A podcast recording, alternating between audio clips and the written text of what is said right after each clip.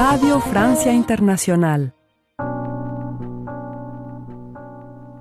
Bienvenidos a una página a la vez con ustedes Ángela Suazo como cada martes a las 6 de la tarde con una retransmisión los miércoles a las 8 y 30 de la mañana a través de esta RFI Santo Domingo.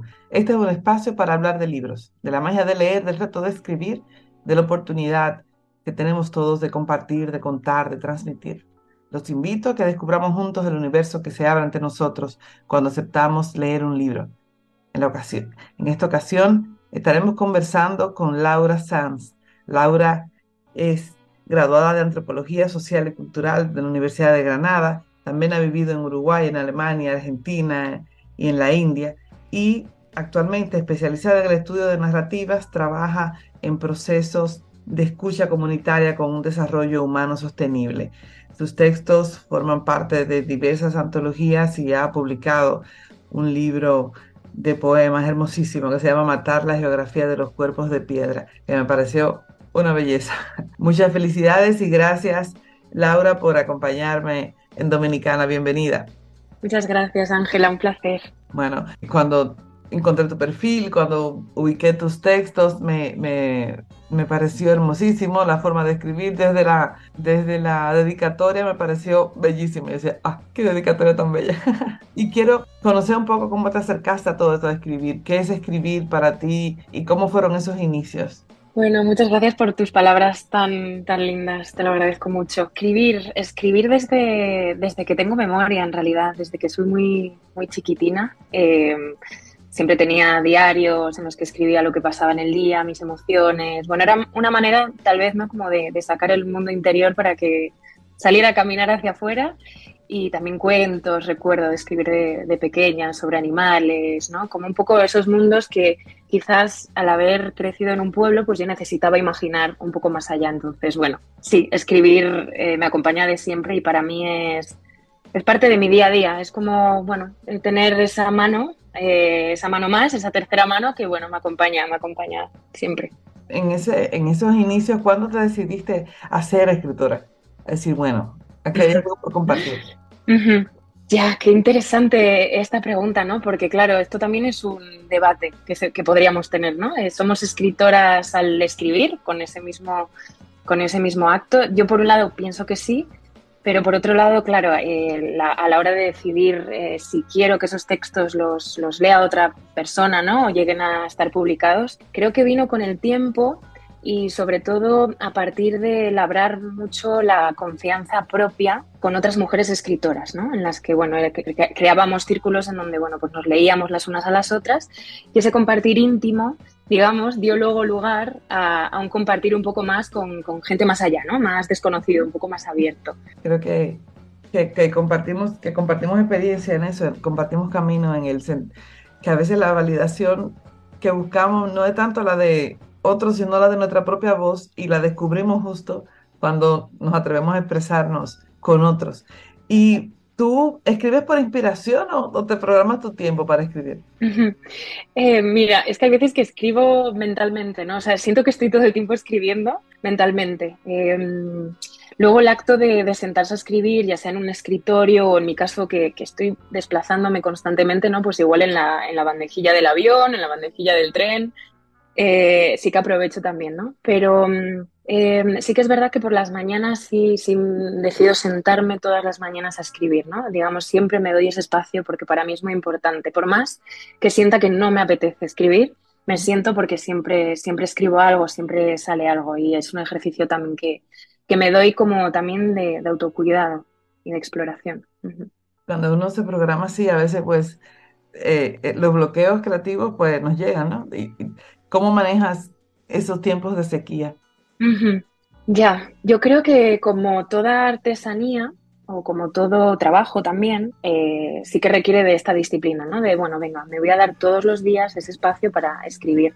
Pero sí que es verdad que no todos los días va a haber un fruto con el que vas a estar satisfecha, ¿no? En el sentido más pleno de la palabra pero creo que el mero acto de estar ahí día tras día sí que te va a dar después, cuando pase el tiempo, en retrospectiva, poder mirar atrás y, ver que valió la pena esa disciplina constante de estar, de, entregarte un poco a la escritura y así esa sequía, digamos, eh, cuando miras hacia atrás no existe, ¿no? Nunca va a existir, porque si no dejaste de escribir, seguramente todo lo que escribiste sirvió para escribir con lo que, escribir lo que, con lo que estás satisfecha hoy, ¿no?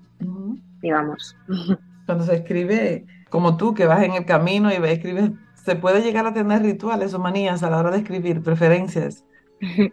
Sí, yo por ejemplo eh, soy muy obsesa mm, de las libretas, ¿no? Eh, no tengo muchísimas libretas que son al final diarios, pero que de esos diarios han salido poemas. De hecho, este poemario surge de, propios diarios de viajes y, demás. Y sí que me obsesiona mucho cuando yo siento que una libreta está por terminar. Ya, por más que queden todavía 20 páginas en blanco, esa libreta ha terminado, ¿no? Y, y son como pequeños detalles que a veces me preocupan, ¿no? Pero necesito como cambiar el color, el tipo de papel y es como, venga, paso a la siguiente libreta, ¿no? Y esas son como cosas que, que sí que me ayudan o me animan a, seguir escribiendo. Y incluso los bolígrafos o, o, el material con el que escribo para mí es también importante, sí. Interesante que, que escribes a mano en tiempos, en tiempos de tanta tecnología. ¿Cómo se te da esa, mm. esa integración? Bueno, escribo a mano, digamos, eh, como ese primer, ese primer esbozo. Eh, tengo la necesidad de escribirlo a mano. Mm, y mm, después ese trabajo, ¿no? Como te decía antes, de sentarse en el escritorio, lo hago en el ordenador. Eso sí que para mí es, eh, lo diferencio mucho, ¿no? Digamos que ese, ese espacio de calma, de entrega a la escritura, pasa por escribir a mano, en mi caso, y ya cuando digo, ahora es momento de ponerse a corregir, a editar, a seleccionar, a tachar, a eliminar, eh, eso ya es con, el ordenador, también quizá porque me da más velocidad, eh, ¿no? Como que son otros ritmos. Y creo que atender los ritmos de la escritura también es como muy sano para, el propio proceso creativo. Un consejo que tú le darías a un escritor que, que se enfrente a esto por primera vez, que se siente con el gusanillo y no se atreve. Que ya esté reconociendo que tiene un gusanillo por escribir me parece fantástico, ¿no? Yo creo que hay, no sé, puede haber gente que igual no, no, llega todavía a entender eh, esas, esas cosquillas, eh, quizá, bueno, por, por, por, el ritmo que llevábamos hoy día, ¿no? Pero, pero yo diría de empezar y sentarse y explorar, ¿no? Creo que es ser tan libre como eso. Y creo que no hay mayor libertad que empezar a escribir por primera vez, digamos, ¿no? O ser consciente de que uno está escribiendo. Eh, pero bueno, es que al final los seres humanos estamos escribiendo constantemente y creo que la escritura como acto elegido eh, es un acto de conciencia, es decir, me voy a parar para saber y, elegir lo que estoy escribiendo. Entonces, bueno, ya pensar en que uno siente el, cosquilleo, el gusanillo, creo que ya es como un primer paso, ¿no? Podría ser. Sí, definitivamente.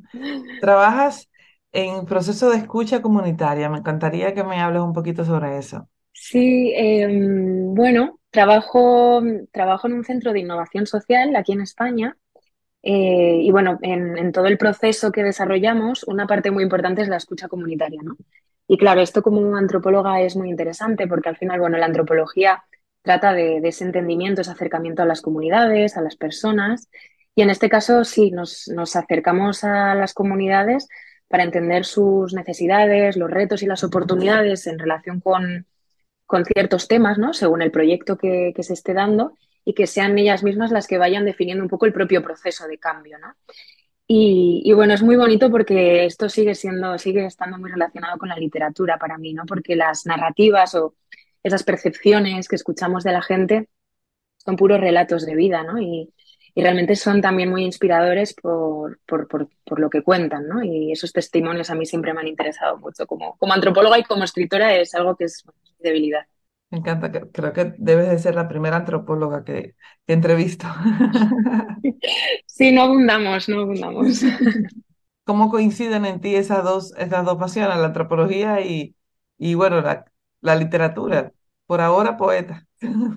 Yo digo que, que la antropología y la poesía son casi lo mismo, pero sobre todo porque parten de, de una clave, bueno, sí, como de un aspecto principal que es la observación, ¿no? Para que las dos existan tiene que haber una observación. Eh, entonces ya radicar de ahí para mí es lo que me, luego me, me, abre en, diferentes caminos, ¿no? Es decir, a partir de la observación, que siento que desde muy pequeña también es como algo que, vive mucho en mí, pues bueno, uno de los caminos es la antropología, otro de los caminos a explorar es la escritura, la poesía, eh, y sobre todo también dentro de la observación el cuestionamiento, ¿no? Em, para mí la poesía también es un ejercicio de, preguntarse constantemente y de dejar la pregunta abierta incluso, ¿no? Es decir, por más que una esté buscando una respuesta, la poesía no desea la respuesta inmediata. Eh, por eso quizás a cierta gente que igual no está acostumbrada a la poesía y se acerca a ella por primera vez le puede resultar un poco frustrante, ¿no? Porque está buscando una respuesta. Pero lo que hace la poesía al final es, un poco como la filosofía, es decir, plantea cuestiones abiertas. Eh, y bueno, pues eh, al final están estrechamente ligadas en eso, la antropología y, la poesía. Claro, era, como mencionabas en la capacidad de observación que que al final cuando leemos, cuando leemos una poesía, es, se trata de observar. Hay una imagen, hay una imagen ahí eh, evidente y otra no tanto, que es justamente donde radica la, la, belleza de eso. Un libro que, que tú sientas que te, que te retó a ser mejor escritora. Wow, tantos, tantos. Pero más que un libro, voy a decir una autora. Eh, voy a decir a Chantal Maillard, eh, autora de origen belga, pero, pero bueno, ella, ella ahora mismo vive en Málaga. Y, bueno, es, de hecho es filósofa y poeta, que justo viene un poco enlazado con lo que te comentaba ahora. Y bueno, así escribe, tal cual, realmente, como una filósofa y como una poeta, ¿no? Todo, todo en, ese, mismo, en ese mismo lugar. ¿Dónde crees que, que nacen, ¿no? que nacen las historias, que nacen eh, los poemas? Creo que esta respuesta podría variar con el paso del tiempo según cuando me lo preguntes, pero yo diría que con el encuentro con el otro. Em, además, normalmente tenemos esta idea ¿no? del poeta como un poeta huidizo, solitario, aislado, que se encierra para poder escribir y a inspirarse.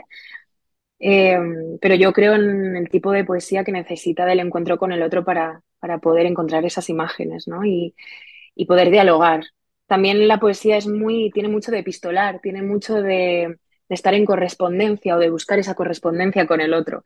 Por eso esa pregunta abierta, es una pregunta abierta que se la posas al lector, tal vez, que no espera respuesta inmediata porque en el momento que lo escribes no te están leyendo, ¿no? Entonces, como ese, ese viaje me interesa mucho y, creo que sí, que nacen del encuentro con el otro, o al menos es como lo entiendo ahora. Igual dentro de un tiempo diría otra cosa.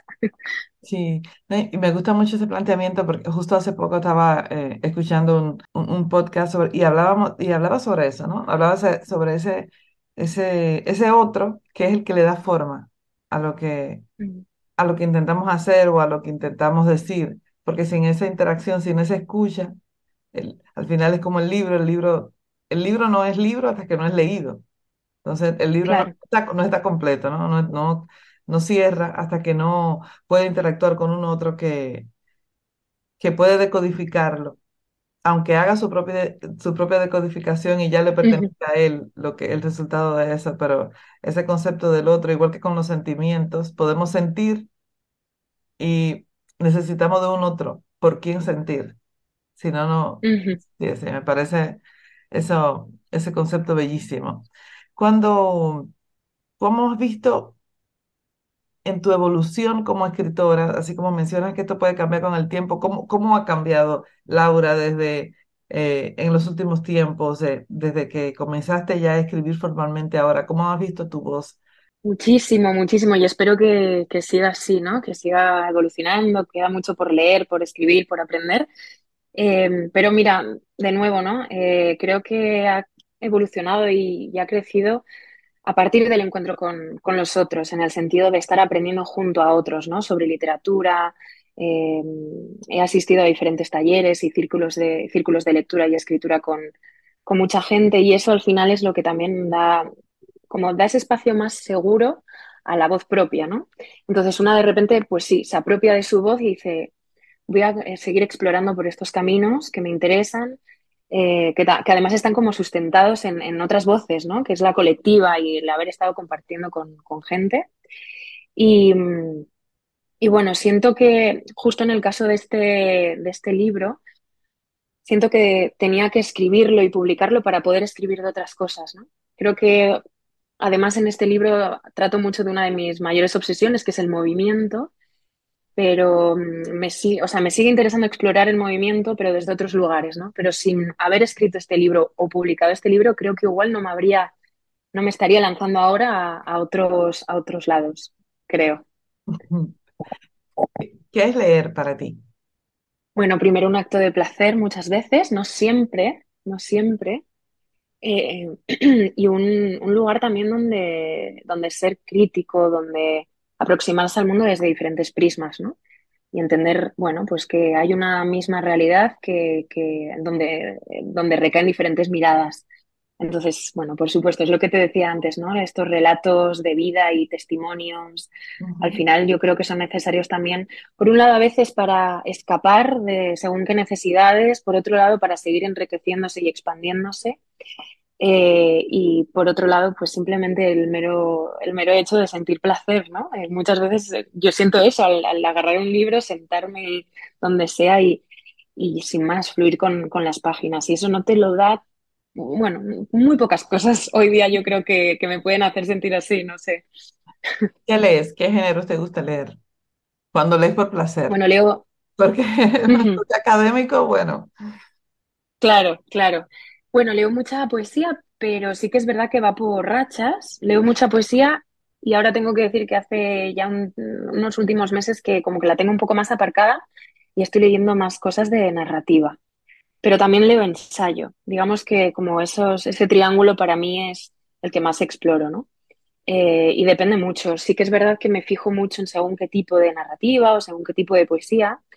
Eh, por ejemplo, en la narrativa me interesa mucho todo lo que tiene que ver con la autoficción. Ahora mismo me parece realmente un lugar muy que está creciendo, que bueno, que siempre ha estado ahí, pero que ahora mismo tiene un lugar maravilloso, que hay voces muy ricas. Eh, y también últimamente estoy leyendo ensayos sobre la naturaleza, los seres vivos, con respecto a los animales en el mundo y, y la relación de los seres humanos con, con, los animales también. Te recomiendo que leas El tiempo de las moscas de Claudia Piñeiro, que me pareció me la apunto. una novela genial. Y, y, justo quería pedirte algunas recomendaciones de, de, lectura, de cosas que te hayan gustado, que te hayan eh, marcado, que tú sientas esenciales compartirlas. Mira, el año pasado, además, esto no me pasa muchas veces, empecé un libro que se llama Los pájaros, el arte y la vida, de um, Kio McClare. Eh, bueno, ella es de. Ella escribe en inglés, pero está la traducción al, al, castellano. Los pájaros, el arte y la vida.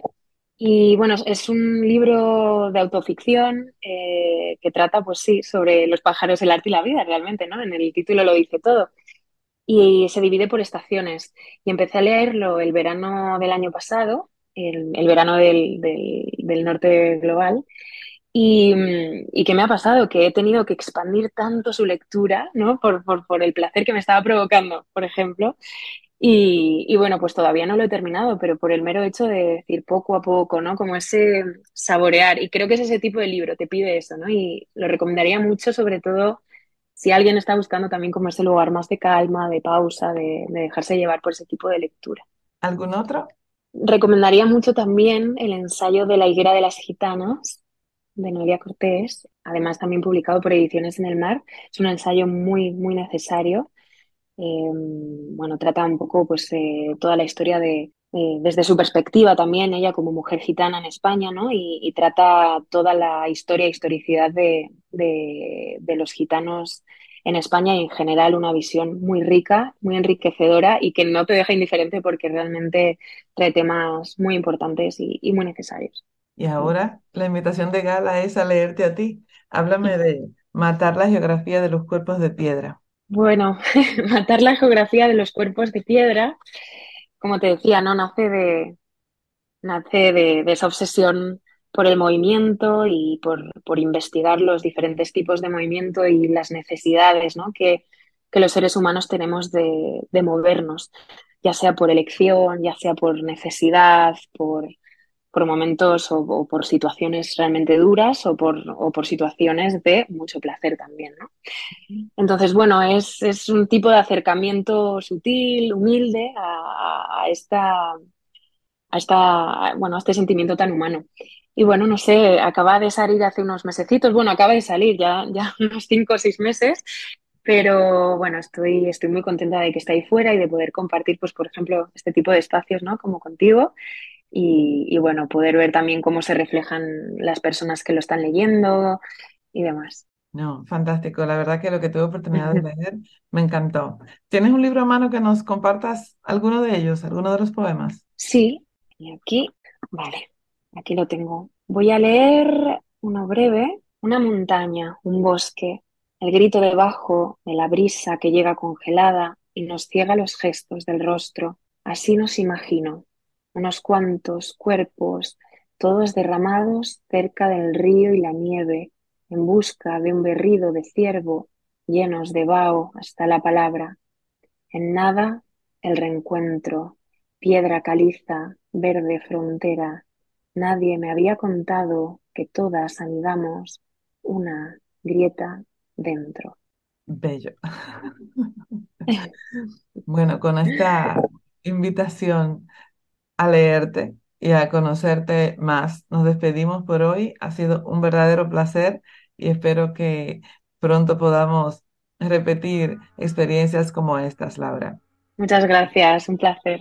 Finalizamos esta entrega de una página a la vez. Con ustedes estuvo Ángela Suazo. Cada semana nos encontramos aquí los martes a las 6 de la tarde y una redifusión los miércoles a las 8 y 30 a través de esta estación, RFI Santo Domingo. Recuerden que luego queda disponible en todas las plataformas de podcast. Los invito a acompañarme a hablar de leer y de escribir. Sigan en sintonía con esta frecuencia. Hasta la próxima.